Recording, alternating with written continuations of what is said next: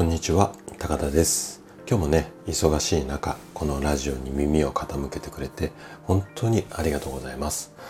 今日は、えー、祝日なんですけど成人式なんですね。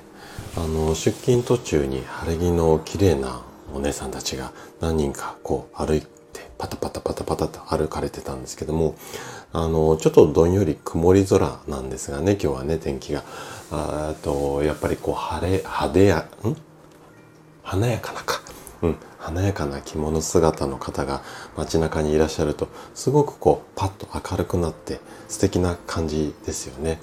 あの殺風景な部屋にお花をちょっと飾るだけでも綺麗になるのと一緒でやはりこう街中にパッパって華やかな、うん、場所っていうかそういう彩りがあるっていうのはすごく素敵な、うん、感じかなというふうに思いながら今朝は出勤してました。はい。ということで今日のテーマなんですが今日はね嫌われようこんな話をしていこうかなというふうに思います。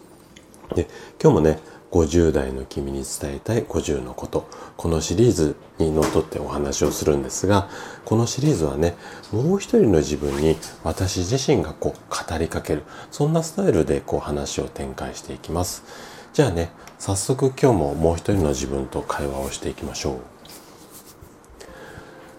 50代になると20代と比べごめんなさいちょっと。ごめんなさい仕切り直しでもう一度いきますね。50代になると20代と比べてうん比較されることを極端に恐れるようになる。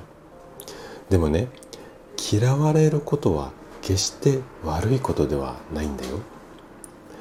なんでかっていうと嫌われるっていうことはその集団から抜け出すことだから。そして50代は集団から抜け出すこと。これがねすごく大切になるんだ。同じ集団にいるということはその集団の価値観に染まるということになる。例えば君が今日は読書をしたいので飲み会には参加せず帰ります。と言ったらどうだろうか。きっと周りからは付き合いが悪いやつと嫌われるかもしれない。でもねそこをあえて読書をすることでその本が好きな人とその後ご縁ができてそれがビジネスに発展することもあるかもしれない。そうこれはねヒーロー的な発想なんだよ。その集団から抜け出すことでヒーローになるチャンス。これが現れるんだ。50代は新たな価値観を持って集団から浮いた存在になるとステージが上がるんだ。